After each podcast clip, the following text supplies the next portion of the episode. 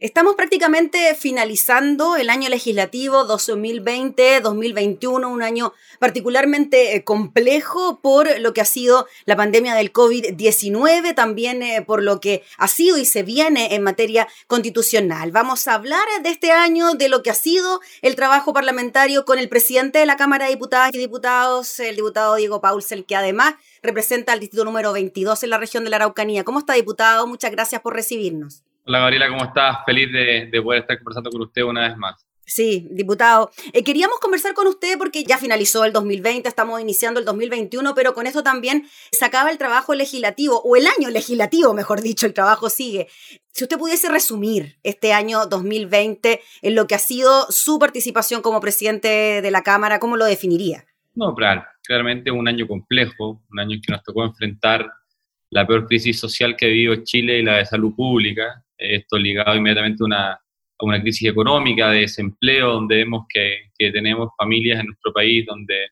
lamentablemente vuelven a pasar hambre, donde tenemos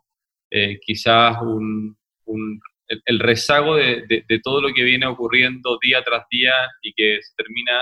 eh, concretando en que las familias son más pobres en nuestro país, que tienen menores oportunidades, que hay mayores tasas de desempleo, eh, pero que a la vez nos encontramos con un poder legislativo que, en realidad tratamos de,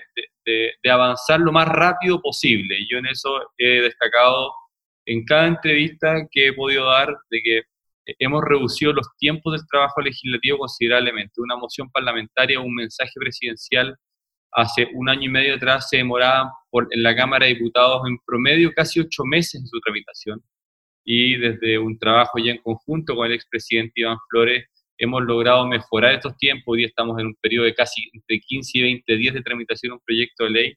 lo que hace, sin lugar a dudas, ser algo importante porque una política pública no solo es importante en el fondo, en su contenido, sino que también es poder llegar a tiempo para entregar esa política pública. Eh, y así lo hemos visto, eh, y, y ahí yo quiero agradecer la colaboración de todas las bancadas parlamentarias y también principalmente el trabajo de los funcionarios de la Cámara de Diputados. Sin nuestros funcionarios en la Cámara no hubiésemos tenido este sistema telemático, no hubiésemos podido votar de manera telemática, hubiésemos tenido que interrumpir nuestras funciones parlamentarias, quizás poniendo en riesgo incluso a muchos de, nuestros trabajadores en la Cámara e incluso a nuestros colegas parlamentarios. Pero, pero creo que estuvimos a la altura de lo que se requería en ese momento, que era poder legislar eh, de manera eficiente y eficaz. Primero, una agenda social impulsada por el gobierno del presidente Piñera, una agenda que partió con un bono COVID, después con el ingreso familiar de emergencia, eh, con apoyo a las pequeñas y medianas empresas a través del proyecto de IFOGAPE o el, o el proyecto que, suspende los contratos de trabajo, el que modifica los contratos de trabajo, eh, nuevamente eh, un, un, proyecto de proinversión. O sea, hemos ido avanzando en la lógica y en, y, en, los tiempos que la gente requiere poder llegar con estos recursos. pero también, sin lugar a dudas, ha dado que eh, esta discusión política que se tiene que dar en cada proyecto, la hemos ido acotando, pero sin dejar de hacer la política propiamente tal. Y en eso yo agradezco que podamos sincerar nuestras posiciones lo antes posible, porque de esa manera podemos lograr un acuerdo eh, de manera transversal lo más rápido posible también. Diputado, de hecho, hay que mencionar que durante el año 2020 la mayoría de los proyectos a los cuales se les comenzó a dar urgencia en su tramitación tenían que ver precisamente con la pandemia, con el COVID, porque claro, era la urgencia y era lo inmediato, ¿no? Esa fue la decisión que se tomó desde un inicio complementado, como usted decía, también algunos de la urgencia en temas sociales a raíz del estallido y lo que había ocurrido ya en el año 2019. No, y, y, además a eso súmale que hemos ido generando transformaciones importantes en el Poder Legislativo. Está la reducción de nuestra dieta parlamentaria, un proyecto que, que era anhelado por la ciudadanía, ah, también un proyecto que limitaba el, la reelección de los cargos de elección popular de alcaldes, concejales, consejeros regionales, diputados, senadores. Entonces, hemos ido no solo enfrentando la crisis que estamos viviendo de manera rápida, sino que también le hemos puesto el pie en el acelerador a aquellos proyectos que durante mucho tiempo fueron eh, pedidos por la, por, por la gente. Y, y además, eh, y, yo ahí tengo también una autocrítica, porque eh, si bien hemos avanzado mucho en, en, en, los tiempos, en diferentes proyectos focalizados quizás en, primero en la pandemia, en la crisis social y en ayudas económicas, pero no hemos olvidado grandes temas, en cómo enfrentar la seguridad ciudadana, que es una agenda que está impulsando el gobierno del presidente Piñera ahora, eh, pero también en dos proyectos que están tramitándose en el Congreso y que, y que nosotros tenemos que hacer una autocrítica de por qué no salen, porque eh, si uno mira en todo tipo de encuestas, eh, la primera o las dos o tres primeras necesidades de los chilenos, primero es modificar el sistema de pensiones, las primeras cosas que dicen es cómo vamos a mejorar el sistema de pensiones actual, lleva casi un año y medio ese proyecto ya despachado de la Cámara, estamos esperando que el Senado lo pueda ver y que logren un acuerdo. Así que nosotros hemos un llamado que ojalá poder avanzar en ese acuerdo que es al final lo que nos está pidiendo nuestros adultos mayores, pero también en el tema de salud pública tenemos un, sistema, una reforma, y debe ser la reforma más importante de la salud pública a través de FONASA, que igual lleva ya casi siete meses en el Congreso, que no, no hemos podido dar avance porque no hemos podido ponernos de acuerdo. Yo creo que esa es la, autocrítica y, y, la espina que nos, que nos deja clavada este año este, este periodo legislativo en que no la ha podido despachar. Presidente Diego Paulsen, de hecho, el tema de la pandemia y el COVID-19, además de la crisis sanitaria, ha venido de la mano con problemas importantes en materia de seguridad ciudadana. De hecho, usted, finalizando la semana pasada, tuvo una reunión con el presidente de la República, con la presidenta del Senado, para acordar agendas legislativas sobre seguridad ciudadana y además se conforma esta comisión bicameral entre las comisiones de seguridad ciudadana de ambas cámaras para imagino, darle mayor celeridad a estos proyectos que tienen que ver con este tema que preocupa tanto a los chilenos. lo que espera la gente, Gabriela, es que nosotros dejemos de pelearnos quién tiene el mejor o el peor proyecto y que nos pongamos de acuerdo. La Comisión Bicameral la Cámara de Diputados la cortó hace más de tres meses. ¿ah? Eh, entonces yo creo que lo que nosotros tenemos que hacer hoy día es ponernos de acuerdo y avanzar rápido en una política de Estado y enfrentar la seguridad pública como una política de Estado más que de trinchera política.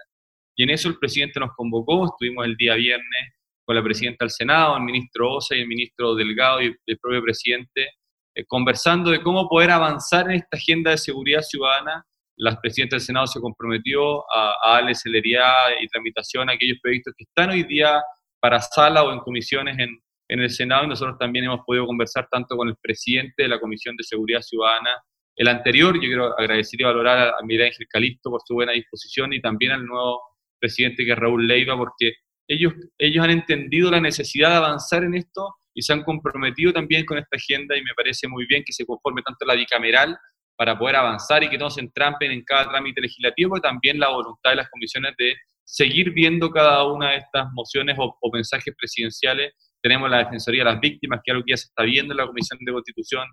El combate al crimen organizado como el narcotráfico, que también se está viendo en la Comisión de Constitución. Nosotros ya despachamos la modernización de carabineros, estamos esperando el, sistema táctico de operación policial, que el, el, STOP que está en el Senado, y, en eso hemos ido avanzando, pero tenemos que concretar y macollar luego. ¿ah? Eh, en el sur se dice macollar cuando tenemos que eh, agrupar un conjunto de mensajes o mociones parlamentarias y avanzar en aquello. Y ahí hay otra cosa que yo, yo quiero relevar, Gabriela, que por primera vez en un año legislativo,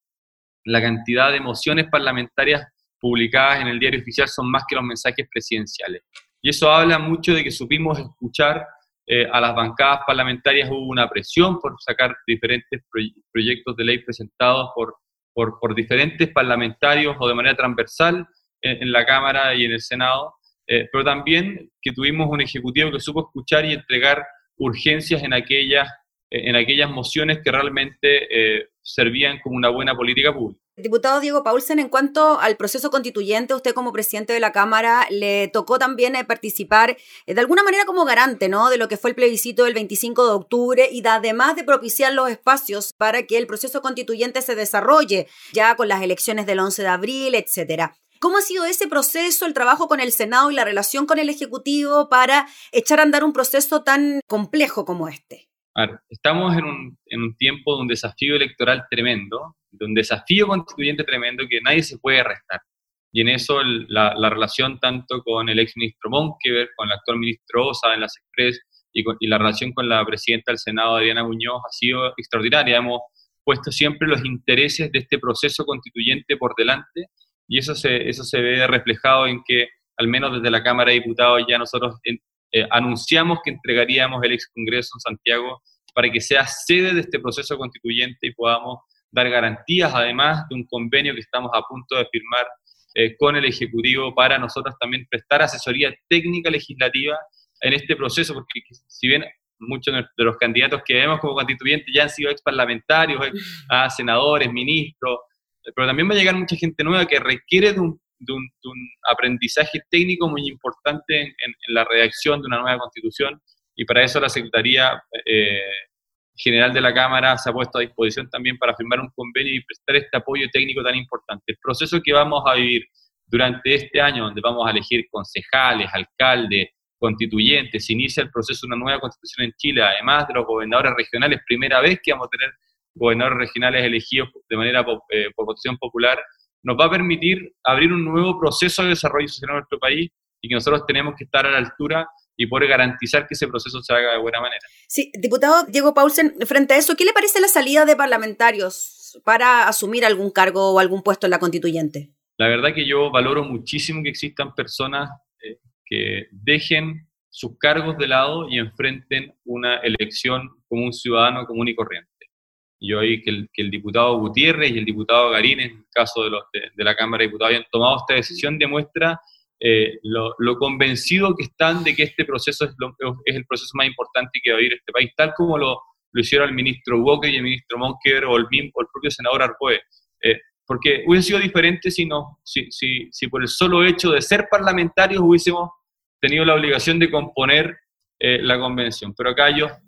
entregan su cargo, se presentan como un ciudadano, tienen que ir a una elección popular, es la gente la que va a elegir si los quiere a ellos o no en la convención constituyente y estoy, yo estoy convencido de que el aporte que ellos pueden hacer no solo en sus miradas políticas, que podemos estar de acuerdo no con algunos de ellos, sino que más bien con el diálogo y la apertura al diálogo que es, que es fundamental en este proceso. El diputado Diego Paulsen, su llegada a la mesa de la corporación fue bastante imprevista, ¿no? Eh, en algún momento no se pensó que usted iba a llegar finalmente, así fue, y con todo, con el apoyo mayoritario de todos y todas las parlamentarias. ¿Cómo ve desde el punto de vista político la nueva mesa de la corporación? ¿Cómo ve lo que puede ocurrir a partir de marzo cuando todavía no hay claridad de lo que pueda ocurrir? No, la verdad que, que, como todos los años va a haber un proceso. Eh, yo espero que la nueva mesa tenga eh, una buena relación eh, política con, con, el Ejecutivo. Creo que cuando nos, nos peleamos entre Ejecutivo y Legislativo,